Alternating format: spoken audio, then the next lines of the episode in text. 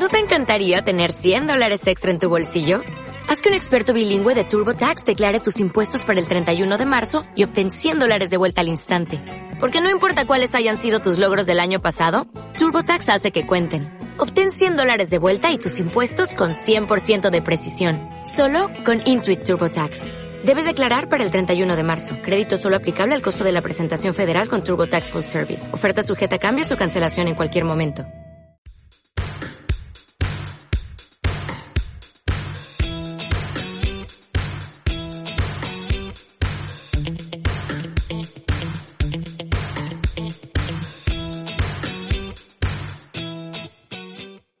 Bienvenidos, bienvenidas al sexto programa de la séptima temporada de Central Vicálvaro. Un programa en el que estamos casi todos, como siempre, Coro. Hola, buenas tardes. Hola, ¿qué tal? Edgar. Hola, buenas tardes. Vuelve a estar Berta con nosotros. Hola, Berta, ¿cómo estás? Hola, buenas, ¿qué tal? Y Paula, también está por aquí. Hola.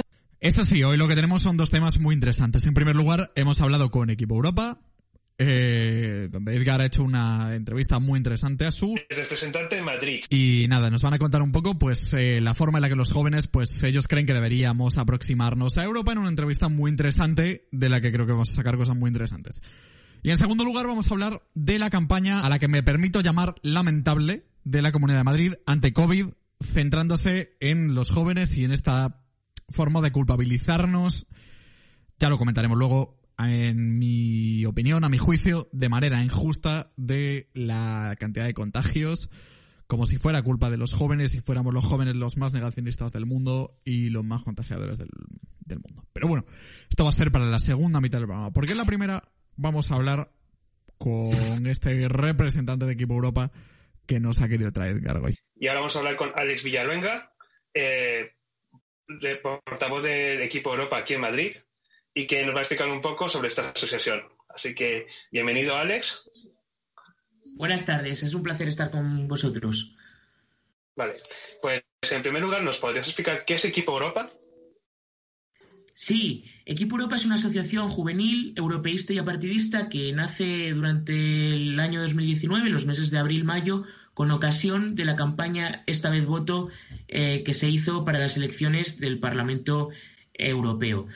Bueno, en, esa campaña había una serie de jóvenes voluntarios comprometidos con difundir qué eran estas elecciones, para qué servían y su importancia, y tuvieron una trascendencia muy importante, un impacto bastante elevado, y decidieron que era momento de ir más allá y constituir una asociación. Desde entonces eh, desarrollamos eh, una serie de eventos y actividades y se, y se han constituido hasta 18 delegaciones territoriales para conseguir nuestros objetivos. ¿Crees que es necesario que la juventud se implique más en las asociaciones europeístas?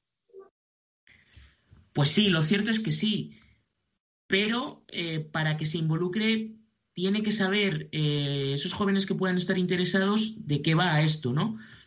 Eh, bueno, tradicionalmente en España no hemos tenido un, un sentido de asociacionismo muy grande, pero lo cierto es que esto está cambiando y está cambiando gracias a asociaciones como Equipo Europa y bueno, que al final lo que buscan es dos cosas. Acercar los valores de la Unión Europea a la juventud, eh, tanto dando a conocer el funcionamiento de sus instituciones, de sus programas, de sus posibilidades, como promoviendo la participación política de, la juventud, eh, la agrupación colectiva para conseguir unos determinados fines, eh, la participación en políticas eh, o la influencia en políticas públicas, etcétera. Entonces, sí, la juventud se tiene que involucrar más en este tipo de asociaciones y las asociaciones tenemos que hacer que esa incorporación de jóvenes que además tradicionalmente no han estado muy interesados en estos temas sea posible. Y para ello necesitaréis el apoyo de las instituciones europeas. ¿Cuál es vuestra relación con ellas? Así es. Bueno, lo cierto es que eh, somos absolutamente independientes en, en, el sentido orgánico, pero como te comentaba anteriormente, al inicio, eh, nació Equipo Europa con el objetivo de difundir eh, eh, la campaña al, Parlamento Europeo para, las elecciones. Entonces hay muy buenas relaciones con la oficina del Parlamento Europeo en España y con el resto de instituciones obviamente estamos en contacto para promover acciones conjuntas, para dar a conocer su actuación, etcétera. De acuerdo.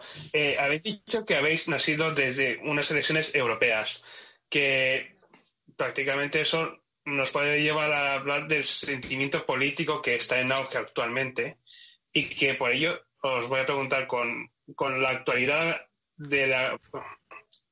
Te voy a preguntar, con, el auge de la polarización que hay ideológica, ¿cómo lleva Equipo Europa ser una asociación sin ideología?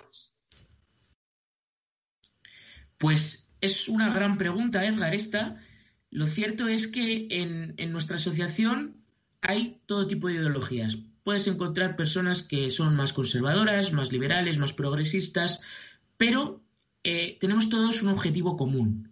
El objetivo común es dar a conocer lo que hace la Unión Europea y lo, útil que, es, ¿no?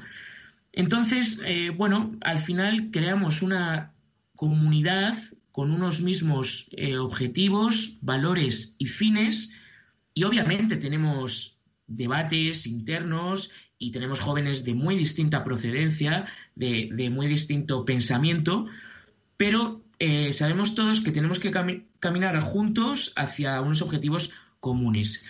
Y esto también nos sirve para estrechar unos lazos y para, y para crear eh, un sentimiento que precisamente va en contra de la polarización que actualmente vivimos, como, como bien comentas. De acuerdo. Y próximamente creo que estamos en una época, por así decirlo, muy alterada con, la, con, esto del sentimiento europeo y más ahora con las disputas que hay en la Unión Europea. Eh, ¿Tú cómo ves el, que hay para Europa y cuál va a ser el futuro de equipo Europa? La verdad es que bueno, eh, hemos observado a lo largo de los últimos años cómo la Unión Europea se ha tenido, ha tenido que hacer frente a diversas crisis, ¿no?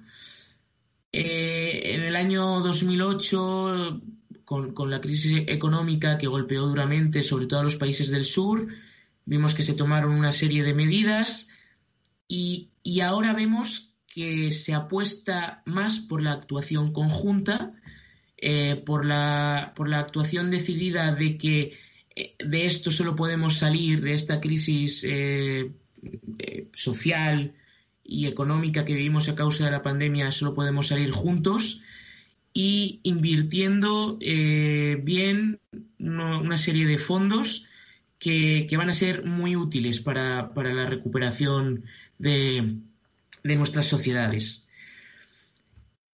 Eh, yo siempre digo, he debatido mucho de estos temas y siempre digo que ante el escepticismo que nos puede eh, llevar a, bueno, a tener por, a causa de determinadas actuaciones de las instituciones en relación con la inmigración, por ejemplo, la solución no es abandonar el proyecto, la solución es creer más aún en el proyecto, ¿no? Y, y con una intención también eh, reformista y de, que, y de creer que la Unión Europea es una buena oportunidad para, los ciudadanos. De acuerdo. Y hablando de un futuro próximo para Equipo Europa, ¿qué tenéis preparado próximamente? Pues no paramos, Edgar. Lo cierto es que no paramos. Eh, actualmente tenemos una actividad online completa por causas obvias. Nos hemos sabido adaptar muy bien, eh, así, así lo pienso yo, así lo piensan también los socios. Em, y bueno, cada delegación desarrolla una serie de eventos eh, de su interés y de cara al futuro, pues bueno, continuamos con nuestros eh, programas a nivel nacional, como pueden ser escuelas embajadoras, que se trata de un programa en el que jóvenes socios de diferentes delegaciones van a colegios a eh, difundir tanto nuestro trabajo como explicar eh, las instituciones, el programa Erasmus, las posibilidades que hay. eh, por parte de la Unión Europea. Luego hay otro proyecto que se llama Un árbol por Europa, en el que se trata de plantar un árbol en diferentes municipios en pro de la sostenibilidad y del medio ambiente, eh, que ya ha alcanzado unas cifras muy elevadas de apoyo por diferentes ayuntamientos. Por otro lado, tenemos, por ejemplo, un, laboratorio, un laboratorio formado por jóvenes que se han dedicado a trabajar eh, temas tan interesantes como la digitalización en relación con eh, el, medio ambiente y que próximamente vamos a ver sus resultados. Además, eh, en estos días se está anunciando y, planificando el foro por la Unión Europea, por el futuro de la Unión Europea, a través del cual se van a conformar una serie de grupos que van a tratar unos temas eh, en, línea con lo dispuesto por la Comisión von der Leyen eh, sobre el Estado de Derecho, la democracia, la digitalización, eh, la sostenibilidad, etcétera. Y bueno, estos grupos lo que se pretende es que alcancen una serie de conclusiones que van a ser debatidas por el resto de miembros de Equipo Europa en un foro que se espera que lleve eh, se lleva a cabo en primavera.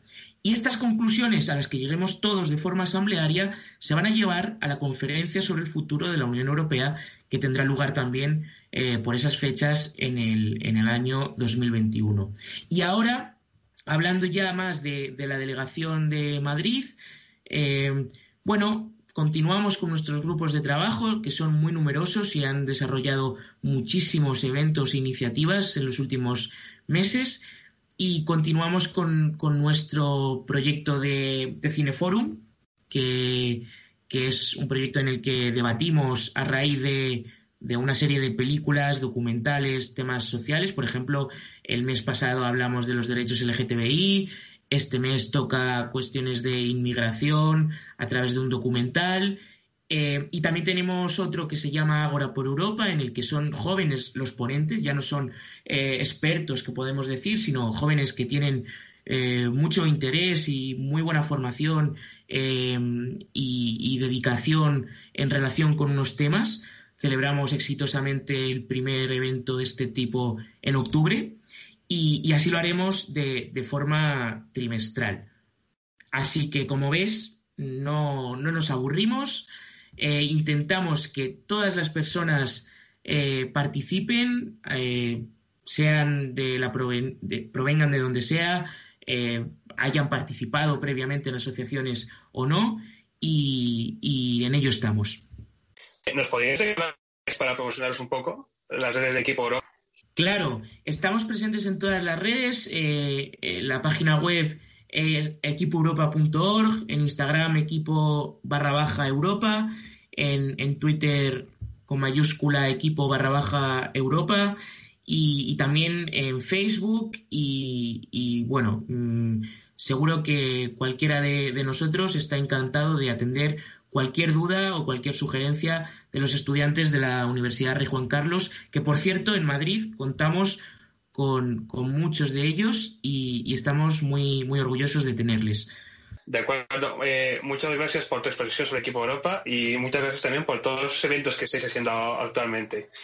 Eh, esperemos veros prontamente y que hagáis muchos más eventos. Hasta luego. Muchas gracias. Un placer. Una entrevista muy interesante, la verdad. Creo que muestra la realidad de una asociación que no estamos acostumbrados a ver y que pone, bueno, en valor la Unión Europea, los valores que esta implica y bueno, pues al final el, el cierto sí, pues el cierto respeto, la cierta información que deberíamos tener sobre, sobre ella, ¿no? Sí, a ver, o sea, a mí es que eso no... O sea, me llama la atención eso porque realmente sí, nosotros estamos en Europa desde hace un mogollón de años, pero no sé, o sea, es como... Tampoco es algo en lo que piense. Nos acaba siendo ajena, ¿no?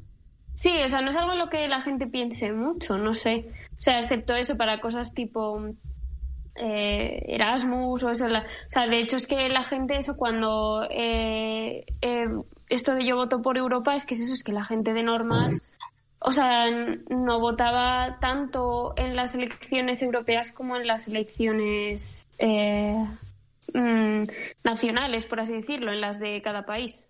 Yo he tenido la oportunidad de participar en algunas actividades de Equipo Europa y Ah, la verdad es que creo, sí, creo que es una asociación que está bien montada desde el principio y de hecho, bueno, las actividades que he ido pues ha habido oportunidad de estar teniendo delante a expertos en la Unión Europea y siempre acercar este tema creo que está bien en cualquier disciplina, ya sea para estudiantes, para cualquiera que esté interesado. Me parece que es una, asoci- una asociación que lo está haciendo muy bien. Pues muy interesante. Bueno, yo la verdad no les conocía, pero yo creo que sí que hay que agradecerle a Alex en primer lugar por venir y sobre todo pues a Edgar por, por decidir traerle y por decidir proponer este tema. Sí, a mí me pareció importante también tener en cuenta que eh, este desconocimiento sobre Europa es, puede ser peligroso para nosotros a la larga. Eh, Sí, sí es en estos desconocido. momentos la Unión Europea es la que nos está prácticamente ayudando económicamente o la que nos va a ayudar con este, con, con este problema del COVID. Y no solo esta política, sino una cantidad de políticas que la verdad no tenemos, no, no podemos ser conscientes, pero vienen de Europa, de la Unión Europea, tanto a nivel alimentario, textil, cosas muy niñas que parecen hasta pueden estar regulando el, el- eh, hace poco la forma de alimentarnos hasta bueno la política monetaria que es la que mejor se ve y que nosotros no sabemos que nos afecta. Sí también tenemos ventajas como a- acabas de decir lo de Schengen eh, los Erasmus y, y actualmente también vamos a estar y actualmente voy, a- voy a decir esto porque también estoy en equipo Europa y lo estoy organizando estamos siendo eh, hablando sobre el tema de inmigración en tiempos de COVID que actualmente las ONGs no están dando abasto y yo creo que es un buen debate que también que tenemos que tener en cuenta. Y esta es de las cosas que me gusta de Equipo Europa, que ponen debates que parece que son que parece para los jóvenes que son niños, pero en realidad importan mucho. Sí, porque además, o sea, la Unión Europea realmente sí que tiene un papel bastante importante eh, para España, eso, porque en España muchas veces se habla Muy importante. de ciertos temas que como que aquí son controversia, pero sin embargo eso, la, la Unión Europea tiene como unas directrices bastante claras. Por ejemplo, eh, con este tema de la inmigración, pues eso en España y en España y en muchos países hay como el debate de eh, aceptamos la inmigración, sí, no, y luego Europa tiene una línea bastante clara de actuación. Sí que es verdad que Europa no puede intervenir, o sea, puede intervenir, pero hasta cierto punto en las cosas, porque eso sí que, pues eso, hay que dejar autonomía a cada país. Pero yo creo que es eso, que es muy importante visibilizar la labor de Europa y visibilizar eso, pues eh, todos los valores que tiene, que son valores que a fin de cuentas no hacen, o sea, no hacen mal a nadie, sino que son un bien para todos, realmente, yo creo. O sea, no hay nada que en Europa eh, de lo que se dicen de los, o sea, eso, los valores a nivel eh, Unión Europea, yo creo que muy poca gente va a estar en desacuerdo. Y, y luego eso también, mm, sobre todo, eh, fomentar esa labor, eso, porque si no luego pasa eso con temas ONGs o otro tipo de organizaciones que acaban asumiendo papeles que deberían eh, asumir los gobiernos. Y yo creo que eso que eh, desde Europa se fomente esto y que los jóvenes sean conscientes y sobre todo seamos conscientes pues eso de los derechos y obligaciones que tenemos como europeos es muy importante. Y luego Bueno, que también mundo- esto es esencial conocerlo de cara a que vamos a votar. O sea, que cada Sí. seis años votamos y debemos saber eh, qué es lo que elegimos y sobre qué se va a legislar o sobre qué se va a regular.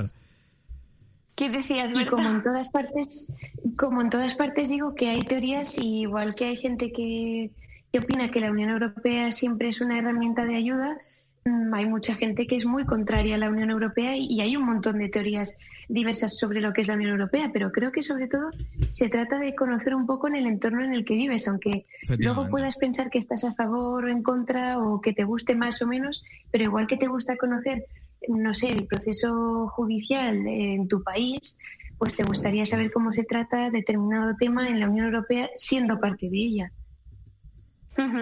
Sobre todo que eso, que somos parte de Sí. ella y, y debemos conocerla, por lo menos por hacer, eh, o sea, por formar parte de ella nosotros de forma directa, de la forma, el- de la forma en la que podamos o de la forma en la que se nos permita, ¿no? Sí. Exacto. Aunque bueno, lo que decía Berta, o sea, sí que es verdad que hay gente que es muy contraria a la Unión Europea y que no está Sí, claro, nada claro. a favor. Pero Mucha, y hay una... que- Recordemos que hay una corrientes, hay corrientes crecientes en este sentido. Sí, pero o sea, Sí, no solo, no solo dentro de los países de la Unión Europea, sino teorías internacionales, pero de autores, quiero decir, de gente de renombre que en su teoría internacional incluyen la Unión Europea como mm, pues eh, algo a lo que se postulan en contra o a favor, como algo más que estudiar. Claro, a ver, sí, pero yo creo que tampoco es una, por suerte, no es una posición mayoritaria. Porque realmente eso, la Unión Europea, y ahora más lo estamos viendo con este tipo de crisis, es, es fundamental para eh, hacerlas frente, porque eso da un respaldo. Luego, eso, ante situaciones, eso, pues de conflicto o de disparidad de opiniones en cada país, eso pues la Unión Europea, digamos, eh, puede aportar un punto de, o sea, un punto de opinión o un punto de vista, mejor dicho, que, que sea mm, eso, bastante justo, por así decirlo. Entonces, Mm. sí que es verdad que el papel eh, neutral, por así decirlo, pero firme de la Unión Europea, yo creo que es bastante importante, eh, pues eso, para no perder el norte, digamos, que siempre están las ideologías y tal, pero que también hayan organizaciones mm, apartidistas, por así decirlo. eh, A ver, de todas formas, bien. esta historia del apartidismo luego hay que cogerla mucho con pinzas porque Sí. es obvio que Eso siempre hay ideología y... Sí, o sea, porque por ejemplo eso, hay valores que han estado mencionando que a lo mejor yo creo que hay ciertos partidos, sobre todo, eh, digamos, muy... mm, Puedes decirlo, yo creo que extremos. A decir- o sea, Joder, no, yo creo que tampoco hay que esconder aquí nada. No, no, no, sí, pero partidos, eso, por ejemplo, eh, yo no creo que, eh, volviendo al ejemplo de la inmigración, yo no creo que Vox, por ejemplo, estuviera, eh, digamos, hablando, por ejemplo, de temas como este eh, tan abiertamente y de una forma, eso, como hace la Unión Europea, de, de un punto de más, eso, pues de vamos a pensar con cabeza y a tratar de ser lo más solidarios posibles y a ver cómo podemos ayudar de la mejor forma posible. Porque, a ver, Estas tampoco es, organizaciones- "Ale, venga, o sea, hay cierta planificación y eso se encarga la Unión Europea. Hmm. Estas organizaciones lo cierto es que por mucho que quieran declararse apartidistas, que yo no lo niego, o sea, yo no, no Sí. quiere... O sea, que no las entendamos como apartidistas, por mucho que ellas se entiendan como tal, no implica que Podemos les dé todos los años Yo un sobre creo- con dinero, pongamos. Pero que Claro, sí es verdad que estas que organizaciones se enmarcan en la izquierda bastante habitualmente y esto tampoco hay que joderlo. Yo creo que partidista es más bien que se engloba en lo que es defender los derechos humanos y punto. Sí que hay Claro. ciertos derechos humanos, que hay ciertas ideologías que no están a favor, pero eh, eso no tampoco vamos a posicionarlo ide- ideológicamente, No, porque eso, los derechos humanos no, no creo que debieran someterse a debate político. Claro, ¿sabes? efectivamente, Bueno, lo que deberían entonces, ser es que- universales, claro. Lo que pasa es que no siempre pasa. Sí, precisamente la Unión Europea creo que es un tema que sí que puede eh, ser mm, o estar muy fuera de lo que es el debate político de cada país, porque esto también Claro. es otra. ¿Cómo se concibe la Unión Europea?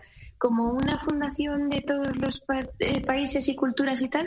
¿O como un pacto más bien estatal entre todos los países? Que también entramos ahí en un debate muy político sobre cómo lo concebimos, pero justamente este tema creo que puede llegar a ser bastante apolítico cuando se trata de una asociación, con el mero hecho de, de acercarlo a la ciudadanía, a los estudiantes Sí. y así.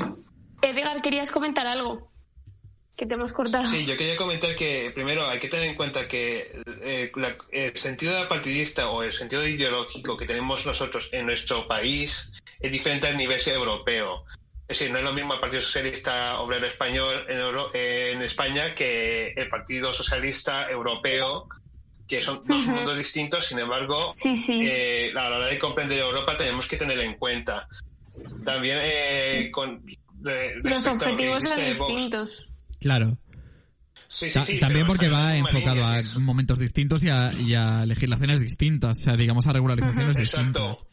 Por Sí, eso, por ejemplo, en, eh, en los reformistas y conservadores europeos, que es donde está Vox, claro, tú crees que Vox, Vox por España va por un lado, pero en los conservadores y reformistas, que es donde está Vox, van por otro, y ahí es cuando te das cuenta que con la inmigración tienen sus ideas, algunas parecidas a las de Vox, otras totalmente contrarias, y ahí es donde también se genera el debate, porque hay que tener cuidado que ahora mismo estamos en Europa con el auge de los populismos Hmm. y con, la- con los populismos, y claro, el tema de inmigración es una patata caliente que tanto conservadores como todas las ideologías tienen que tener cuidado para que estos pensamientos no vuelvan a ser más hurtas de lo que ya están siendo ahora. Claro.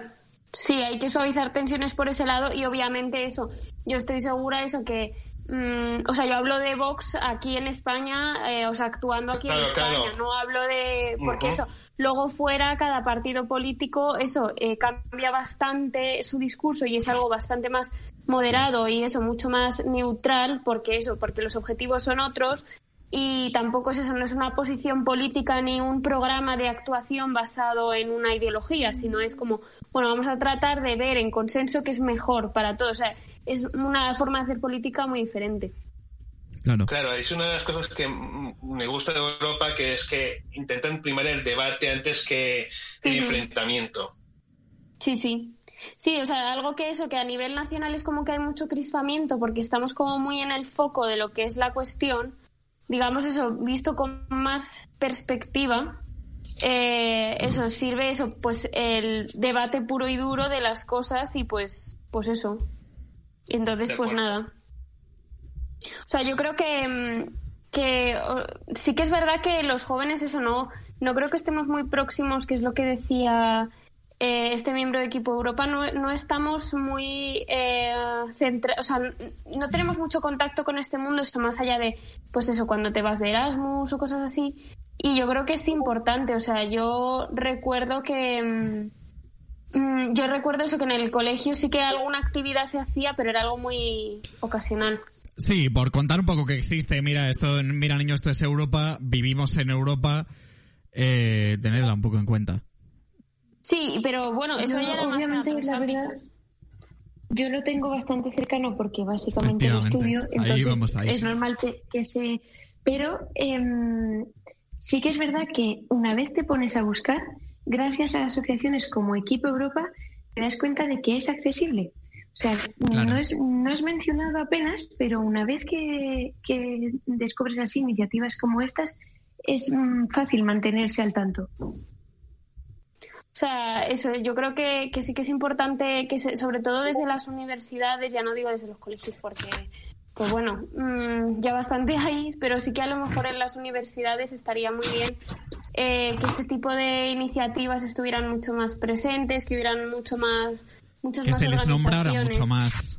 Sí, porque, eh, o sea, en la universidad eso yo creo que debe de primar este tipo de ambiente y sobre todo eso, siendo que luego muchos de nosotros nos acabamos enfocando eso pues en...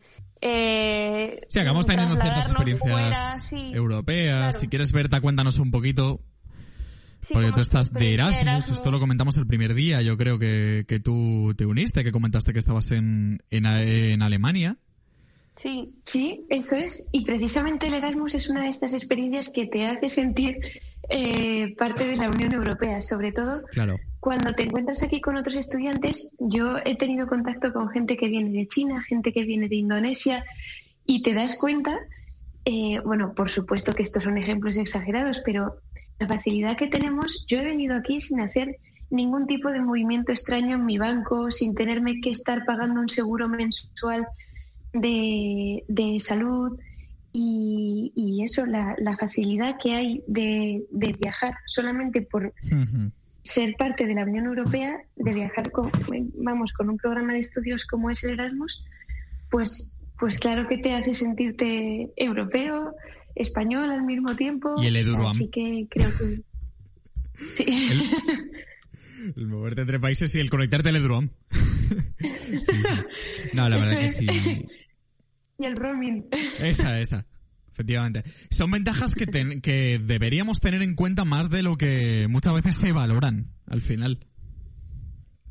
Totalmente, y que al final uno entra un poco en la rutina y en el día a día, que es inevitable, por supuesto, pero solamente tener la idea de que en cualquier momento puedes coger un tren y moverte al país de al lado eh, Sí. sin tener que estar haciendo mm, nada que te vaya a llevar mucho más tiempo que lo Claro. que es el, el mero viaje.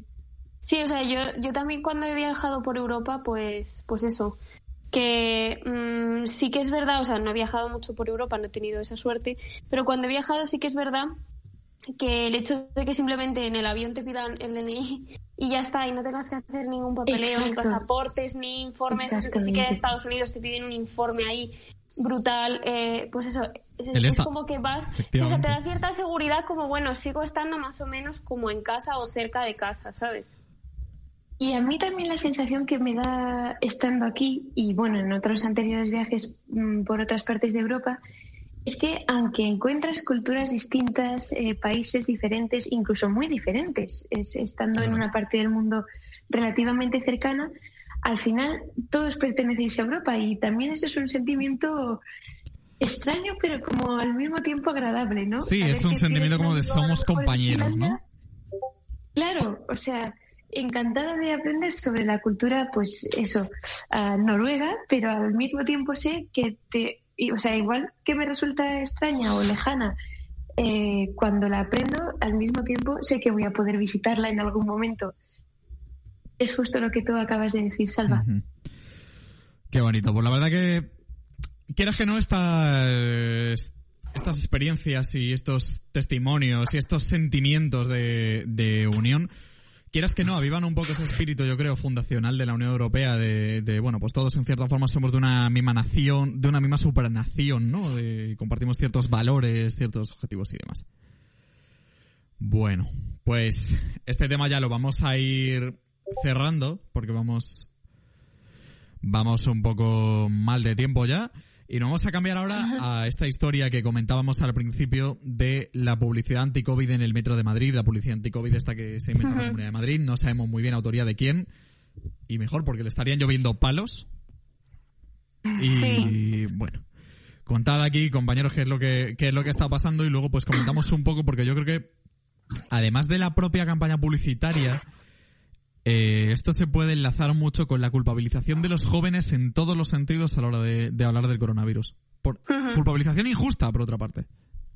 A ver, yo aquí tengo eh, abierto en internet eh, una, una, noticia y aquí hay una recapitulación bastante curiosa de todos estos anuncios de concienciación, entre comillas, y hay uno eh, que está, bueno, eh, cabe citar que muchos de ellos los ponen en estaciones en las que van a transitar bastantes personas jóvenes. Eh, me refiero a eso, pues, Ciudad Universitaria, Ciudad Universitaria Moncloa, todo esto, ¿vale? Eh, más que nada porque en algunas fotos se ve como las salidas que tienen, o sea, las salidas de la estación y las zonas pues son esas, ¿vale?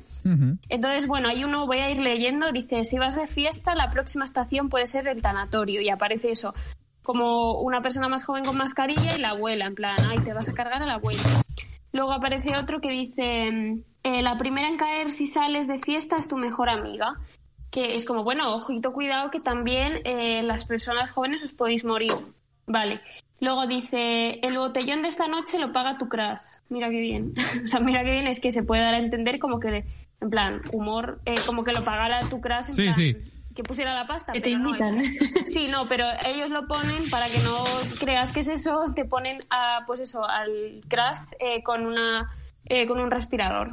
Eh, luego también dice, esta ronda de chupitos la paga tu abuelo. ¿A quién tumba esa sí, esa... Son bastante bestias. Esa es. Te voy a decir yo. O sea, yo creo que es importante concienciar de los peligros de salir de fiesta para no considerarlo como algo normal en tiempos de COVID, por ejemplo.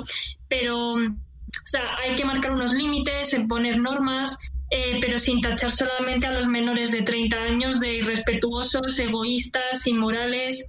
O sea, que también hay gente, no sé, hay gente de todas las edades que incumple también. O sea, yo he recogido, si, si queréis que lea eh, algunas opiniones, porque yo tengo algunas opiniones de estudiantes de la Complutense.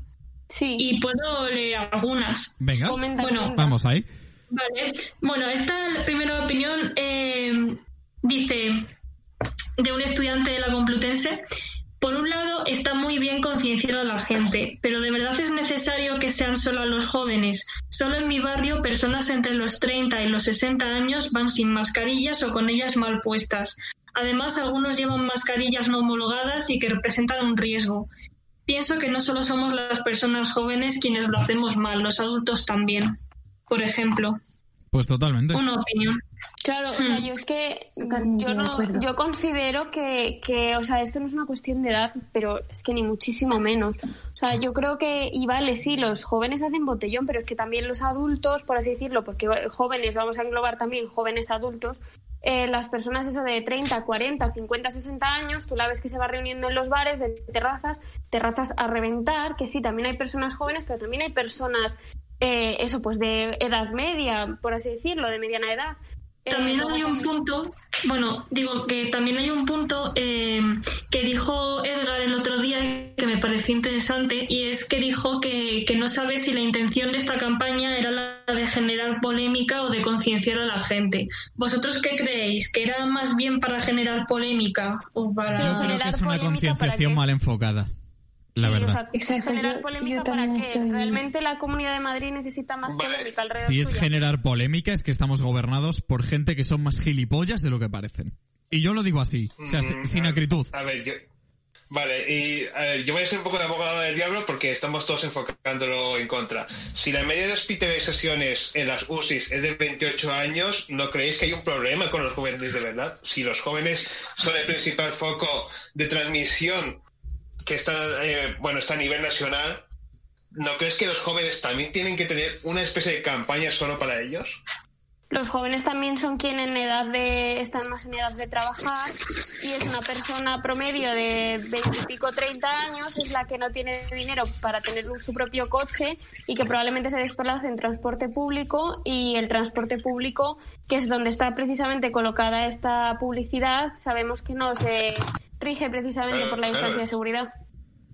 Claro, claro, entonces está bien enfocado, está enfocado a gente, a gente joven, gente joven. Es decir, no- Claro. no es- aquí no estamos hablando de cuestión de recursos, Sí, pero vamos a a gente ver. que prácticamente, a gente que es el principal foco que está dando más trabajo en los hospitales. Claro, pero ¿qué culpa Al tiene? menos así dice que es la media de edad de los de Vale, UCI. pero ¿qué, qué culpa puede tener un joven de 20, 30 años que coge y mm, toma el metro o el autobús porque no tiene un coche en el que desplazarse a trabajar y eso va a estar una hora o dos al día en el metro metido en un espacio bastante cerrado con la ventilación que hay que simplemente es al llegar a la estación se abren las puertas y am- sin respetar la distancia ¿qué culpa tiene realmente? o sea, ¿qué concienciación hay? yo de que me otra tengo que vez estamos concienciar? viendo el recurso.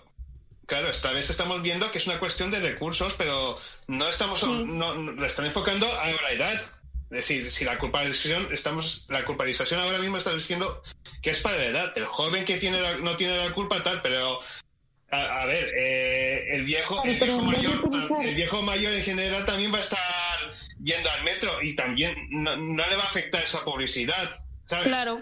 Sí, Pues que- ese es el ah, problema. por eso mismo creo que la concienciando. culpa y los que se indignan son los jóvenes. Sí, Claro, pero el porque- punto igual es no enfocar la publicidad teniendo en cuenta que todo el mundo contraviene a veces las normas y que todo el mundo utiliza el transporte público. Igual no conviene Claro, es que enfocar la publicidad en un nicho concreto de, de población, Claro, es que señalarla y culpabilizarla. es- este- claro, es que ahora mismo estamos creyendo que el nicho, compre- el nicho concreto en sí eh, es eh, todo el mundo en general o el descuidado, pero es complicado pillar el descuidado porque precisamente el descuidado es complicado de, de pillar. El- la gente que no está con las mascarillas bien puestas es imposible decir eh, es este, este target de edad o este género o este género. Así que yo creo que esta campaña para mí tiene sentido a la hora de decir que este es el, este es el, el target de joven que está, bien- está llenando los hospitales y el que ha tenido más contacto con gente que, que- con gente adulta, con gente que los restauradores han dicho que se han juntado con jóvenes y tal, y luego los que han ido al hospital son los mayores también. Así que si tenemos a Claro, tantas pero- los jóvenes, si tenemos a tantas de jóvenes ahí, era necesario una publicidad hacia los jóvenes. Ahora sí, ahí la polémica son las formas, y ahí digo que no. No, ¿vale? o sea, desde estas luego. formas no. Además es No, que, o porque- sea, es culpabilizar. O sea, lo, lo, lo malo y, y lo que opinan todas las personas a las que he entrevistado es que el target es muy específico. Eso me lo dicen todas. Mm, Lo principal. Sí, o sea, yo es Y- que eso, no, no, no encuentro el focalizar una edad, o sea, ¿por qué no el botellón y no la ronda de etapas, por ejemplo? Claro, ese es el tema, que es verdad que está muy bien que se dirija a la población joven si es la que por estadística sale que más ah, descuidada ha sido durante todo este tiempo, pero no que a lo mejor se haga tanta alusión a la fiesta como si fuese más bien un, un tema de despreocupación por la juventud en general, Claro. sino lo que decía anteriormente Coro, que son los que más cogen transporte público, que a lo mejor eh, es Ir a el- clases, la ir- población que más se transporta durante el día, claro. Claro, o sea, porque Claro, sí no- pero también hay otra gente que está yendo a clase. Claro, yo es que entiendo que la población, a ver, que esta publicidad se ha ido a las partes, a las, precisamente a las estaciones de metro donde están las universidades, que es donde están abundando, porque entiendo que para ahí van a pasar más jóvenes. Entiendo que han hecho esa focalización, pero de ahí a creer que, a- no sé, creer que está esta focalización ha ido a otras partes donde hay hospitales, por ejemplo, no, no, de momento no se ha reportado. Ahora están haciendo en campaña, la campaña de metro ahora mismo, lo que están haciendo es focalizar eh, anuncios por estaciones. Por eso mismo también han, han sacado ahora la, la de discapacitados, justo en la parte donde hay ascensores, o la de cines, eh, donde las paradas donde hay cines. Es decir, yo creo que han medido muy bien el target para pillar a los jóvenes. Sí, o sea, pero realmente luego también hay otra parte aquí que, que, bueno, eso se ha estado viendo en Twitter estos días, es el criminalizar porque te has contagiado. Pues es que, o sea, ya se ha dicho y se sabe que como el 60-70% de la gente eh, estadísticamente en un momento u otro se va a contagiar. Tampoco podemos, es que creer que tenemos el control absoluto de la pandemia eh, es un error, o sea, porque a lo mejor... Es una tú- falacia, claro. Claro, o sea, a lo mejor tú te juntas normalmente con el mismo grupito de gente. Eh, si sales eso, es a un restaurante, a una terraza, eh, o sea, haces un ocio, digamos, no de botellón, de pues a lo mejor bebo y ya no soy tan consciente ni controlo tanto mis actos, que obviamente esto pasa, que hay botellones y no debería haber por eso, más que nada por el, el que ya no controlas tus actos, ¿vale? O sea, de igual forma que lo harías sin haber bebido. Eh, y eso, a lo mejor tú estás haciendo las cosas bien y tal, y tienes la mala suerte de que, oye, te contagias. ¿Y qué Es que lo hacer? peor- no es tu culpa. Lo peor es que con este tipo de publicidad se originan estereotipos a las personas jóvenes. O sea, con esto se originan estigmas, eh, estereotipos, pues eso, las personas eh, más jóvenes y ya todos se creen que, que son así, ¿sabes? Que todos son así, que todos se van de fiesta, que todos, Mm. no sé. Y luego, voy de fiesta desde Pero, hace... Esta estigmatización. ya, Pero Tampoco- es que esta yo voy a decir que estigmatización, yo- Los datos te dicen que es cierta. Efectivamente, Que- siguiendo que lo que diciendo lo que decía Coro, de que hace tiempo que no va de fiesta. A mí tampoco me apetecería, de- desde luego, con la situación que hay, tampoco es lo propicio. Sí, pero Claro. sigue diciendo lo de Edgar, sí que es una estigmatización real. O sea, hay gente que se va de botellón y hay Claro. gente que se Claro. mete en casa Claro, y sí. más de seis. Y yo he visto gente, grupos de, de eso, pues de gente de mi colegio y tal, que por ejemplo ellos, eh, o sea, un grupo entero había pasado el COVID y luego estaban en más de 10. O sea, esto eran 10. Más de 10 en un parque, eh, sin mascarilla, bebiendo. Y ya lo han pasado y es como, coño, tío. Ya, yo iba a comentar un dato que es que eh, hubo mucho revuelo con uno de los carteles publicitarios que, bueno, eh, que se ha demostrado que es falso porque ahora eh, se están haciendo un montón de memes en, en redes sociales de los mensajes publicitarios y parece que son verdad y no.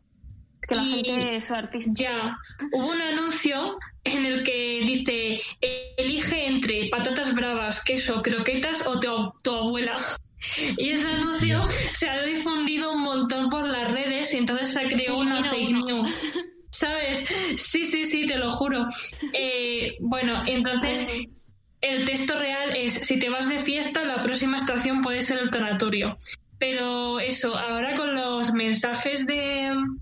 con lo- con los mensajes publicitarios, eh, la gente edita las fotos y lo edita todo súper bien y parece que es real el anuncio y Sí, se han generado muchas fake news con eso. Aquí tengo uno que... Yo he creído que algunos eran ciertos de lo bien editados que están. Aquí estoy viendo Sí, el sí. que dice Paula que es elimina uno, queso, patatas bravas, croquetas, Sí, sí. su abuela. Te lo Una juro.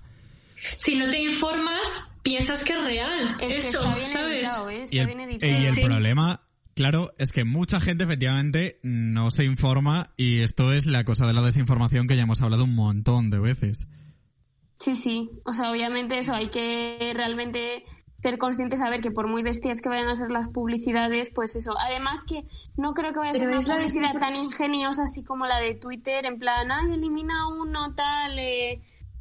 Es la ¿sabes? desinformación llevada al extremo, porque es que está tan bien hecha Sí, lo sí, que sí. sería eh, la, la parte falsa que ni siquiera puedes con- contrastarlo, ¿me entiendes? Sí, Pero desde ah, luego. ah, también me gustaría a mí destacar que eh, yo creo que en parte eh, en otros países han hecho publicidad anti-COVID con, gente ya mostrando imágenes de gente muriéndose o gente ahogándose en el COVID y tal, que ha sido muy agresiva. Y yo creo que esta campaña ha ido por ahí. Sí, no me gustan las formas, pero efectiva ha sido porque estamos hablando de ello. Yo Hmm. creo que, Yo creo que todos estamos de acuerdo en que las es- formas son muy malas. Se- Sí, pero efectivamente, o sea, será efectiva si realmente la gente se conciencia y deja de dar botellones. Pero es que Bueno, esto no sé si- ofende- Claro, esto ofende Claro, yo es que yo creo que estaría bien si hubieran hecho eh, una campaña de señalar al que hace botellón. No, Claro. a ver, es muy, eh, sí, es una cosa muy horrible lo que estoy diciendo porque señalar nunca, nunca está bien señalar. Pero en estos tiempos está bien señalar al irresponsable que hace cosas Claro. irresponsables. Tampoco está bien hacer este caso botellones y son- sin embargo se siguen haciendo con la situación que hay. Claro, o sea, esto ofende Claro. a, a la persona que no está haciendo botellón y el que hace botellón es que ni se da por aludido. Exacto. Nivel trasfondo de es que se nos está culpabilizando a los jóvenes, que al final somos quienes nos vamos a comer la crisis, quienes vamos a sufrir básicamente las mayores consecuencias de todo esto. O sea, nadie, o sea, una per- un- el perfil le, me la suda, yo voy a hacer mi botellón, esto le da igual, yo creo. Mm, y eso, o sea, que- desgraciadamente no va a ser efectiva porque ese perfil de gente esto nunca lo va a hacer caso. Yo creo eso, en este caso sí que hay que ser firme con la ley y eso y realmente perseguir mucho este tipo de mm, fiestas que ahora no vienen al caso. Y ya está, porque, o sea, eso, y luego sobre todo eso, la gente que hacemos las cosas bien, que no nos juntamos con más gente de la que debemos, que tampoco vamos aquí de relaciones públicas con todo el mundo y que tratamos de hacer las cosas, llevar la vida lo más normal, entre comillas, posible, pues que tampoco somos la culpa y que también nos podemos contagiar porque al final, por mucho que queramos, no tenemos el control del virus. Así es. Yo lo que creo es que es necesario eh, tener en cuenta que esta señalización, esto, esto es una campaña para señali- para la gente que quiera señalar que señalar irresponsable y es lo que debería haber hecho esta campaña. No darnos, no dar por hecho que es, estas personas por ser jóvenes hacen esto, que es para mí el problema. Es decir, yo Claro. entiendo que yo entiendo que los jóvenes tienen que concienciarse porque es el problema que están teniendo los hospitales. Ahora, que hay, la- el problema es que los jóvenes irresponsables, que ya es más complicado pillar este target, pero es que es necesario saber eh, ponerlo en, la, en la palestra. Los jóvenes irresponsables. Sí, o sea, los hay y hay que señalarles, pero, pero eso, o sea, señalarles todos y entender eso, que no son jóvenes, eso, sino personas irresponsables, porque eso, luego está el señor de 60 años, que todo el mundo aquí eh, deslomándose para que las personas mayores no se mueran y ves al señor de 60 años con la mascarilla como si fuera una hamaca para la papada, pues es como, vale, eh, muy bien. Claro, eso hay que también, eso hay que también tenerlo en cuenta. si te vas al hospital, ¿qué va a ser? ¿Culpa de tu nieto, de tu hijo? ¿Va a ser culpa de ellos? No, va a ser culpa tuya de que no lo estás haciendo bien. O el típico señor de 30, 40 años, no es que me ahogo con la mascarilla, o como yo veo aquí por la zona donde vivo, que dice mascarilla igual a hipoxia. No, no. Si te ahogas, te ahogas porque no tienes fondo físico, pero mm, eso también es un factor de riesgo y te tendrás que cuidar por ahí. Pero, o sea, no vas a, si tú no vas a estar exponiendo a todo el mundo porque no seas capaz de caminar con la mascarilla en la boca. Muchas veces no es no te da la gana, sino que, o sea, no es no eres capaz, sino en muchas ocasiones, por desgracia, no les da la gana. Claro, o sea, a mí tampoco me punto. apetece ir con mascarilla, Claro. pero es que es lo que hay. Pero es lo que hay. Ni a mí. A ver. O sea, Y no, no- pasa nada, es mejor eso que morirse, ¿sabes? Efectivamente, claro. Y el punto no es no, el punto no es te van a poner una multa, sino el punto es igual te mueres. Y punto. Claro. Pero sobre todo también lo que es curioso es que la campaña eh, hace alusión todo el rato a actividades grupales masivas que supuestamente tampoco estarían permitidas, ¿no? Ahora mismo Claro. mm, no, no lo digo muy en claro porque dudo cómo está ahí en España todo esto. de Seis de los grupos. personas, lo máximo. Pues entonces, a lo mejor hay que hacer un poco más alusión a decir, mm, acuérdate de que solo te puedes juntar con seis personas o solo con determinada gente, más que eh, a la fiesta, que es que ni siquiera es una posibilidad ahora. Claro, y en Sí. cualquier caso, sin perder el enfoque de que en el metro tampoco hay distancias de seguridad, en el metro hay una concentración tremenda de Y en la personas, calle a veces. en la calle o en los centros de trabajo o en los centros abierto. comerciales. Claro, pero te digo que ahí, aquí la Comunidad de Madrid se, bueno, se escuda en que solo hay un 1% de contagio en el transporte público, así que es Claro. Bueno. que Pero es que tú tampoco le vas a preguntar, oiga, señor COVID, ¿usted dónde entró? Claro. Claro, Señor COVID, ¿usted qué entró? ¿En nuevos ministerios o en la 1%. calle? Hay, eh, hay un 1% ahí, también hay, hay que tener en cuenta que esto que estos estudios lo hacen por rastreadores puro y duro, así que es complicado Claro. saber dónde se puede ver un foco en un espacio público. Y ahí es también donde está el- la polémica de la hostelería, de porque ellos, porque en ciertos sitios, en espacios en pa- espacios cerrados, pues solo puede pocas personas y la gente con terraza tiene muchas. Mm. Por eso hay que tener cuidado un poquillo con estos estudios porque, en primer lugar, son muy recientes y luego que Sí. estos estudios se están improvisando sobre la marcha. Claro. Y aparte que Eh, rastreador hay lo cosas- que... Sí, sí, di, perdón. Hay cosas, iba a decir que hay cosas objetivas que, tam- que es en la parte de enfermos y médicos y hospitales, que eso sí que estadísticas sí que podemos probarlas, pero la parte de los rastreadores es la más complicada a la hora de tener una metodología para estudiarlos. Claro, o sea, a ver, yo también creo que el tema de rastreadores, o sea, el rastreador al final lo que miras en los contactos y el mayor número de contactos se produce cuando te lo llevas a tu En la casa. esfera privada, claro. Claro, o sea, tú te lo coges fuera y luego en la esfera privada es cuando ya lo empiezas a pasar. Entonces eso, y, y claro, sobre todo es eso, que aún no sabemos, desconocemos mucho del virus, seguramente de aquí a un año se sepa mucho más y se pueda entender mucho mejor la dinámica, o saber, pues eso, cómo funciona todo esto.